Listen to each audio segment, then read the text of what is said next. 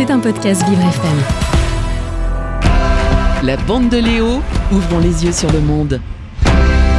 Et oui, chaque lundi, c'est Fabien euh, qui vient nous rendre visite avec un sujet au regard des sciences humaines. Bonjour Fabien. Bonjour Léo. Alors la Coupe du Monde de rugby, justement, elle approche. Le ballon ovale qui va donc être euh, mis à l'honneur euh, ces prochains mois. Mais qu'est-ce que le développement de ce sport peut nous apprendre sur la société française, Fabien? Avant tout, transportez-vous vers une époque où la culture régionale est bien plus importante. Certaines personnes ne parlent que patois et les infrastructures sportives n'existent pas. C'est la deuxième moitié du 19e siècle. Les étudiants français découvrent deux sports collectifs sur gazon, le football et le rugby. Venus des universités britanniques, ces deux sports ont la même origine, les jeux traditionnels populaires, où deux groupes de villageois se disputent vessie de porc, sac de blé ou je ne sais quelle besace. Tous les coups sont permis, ce qui n'est pas du goût des pouvoirs publics anglais, qui vont interdire progressivement la pratique. Ces jeux trouvent leur refuge dans les public schools anglaises à de l'époque victorienne qui vont codifier et transformer ces sports. Les objectifs sont désormais pédagogiques, formation du caractère, développement d'attitudes de self-control et de fair play.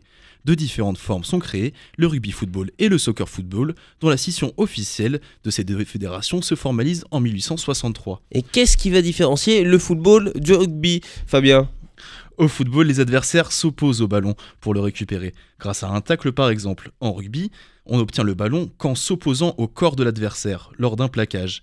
La noblesse du rugby s'exprime dans la passe, lorsqu'un joueur s'offre au plaquage d'un adversaire en acceptant le choc qui en résulte. C'est pour cela qu'on retrouve sur le terrain une dignité de comportement, une réserve et peu de célébration individuelle.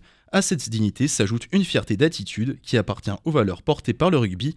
Les joueurs respectent très largement les décisions de l'arbitre et ne simulent pas de coups imaginaires. Et comment ça s'est passé en France, Fabien? Tout comme en Angleterre, le sport, dont le rugby et le football, se développe d'abord dans les universités. C'est à partir de 1907 et la création du Toulouse Employé Club que le rugby devient progressivement un sport populaire. La sociologue Anne Sauter a d'ailleurs qualifié cette discipline de sport terrien. Si on ajoute que ce sport demande une euh, pour certains postes de la ligne d'avant de la force dans les bras et dans les reins, et que cette force est développée dans certains travaux ruraux, on comprend pourquoi le rugby fut souvent pratiqué avec, avec talent par de jeunes agriculteurs progressant dans- dans les zones rurales. Le football se pratique plus dans les villes ouvrières et industrielles, comme Le Havre ou Lens. La précision du geste est un attribut qui se rapproche bien plus de l'employé d'industrie. Mais alors pourquoi euh, le rugby est plus euh, pratiqué dans le sud qu'en Bretagne, Fabien? Une des explications les plus pertinentes vient de Jean-Pierre Baudy, en comparant la cartographie du rugby et celle des régions où s'est exprimé un, refus du catholicisme.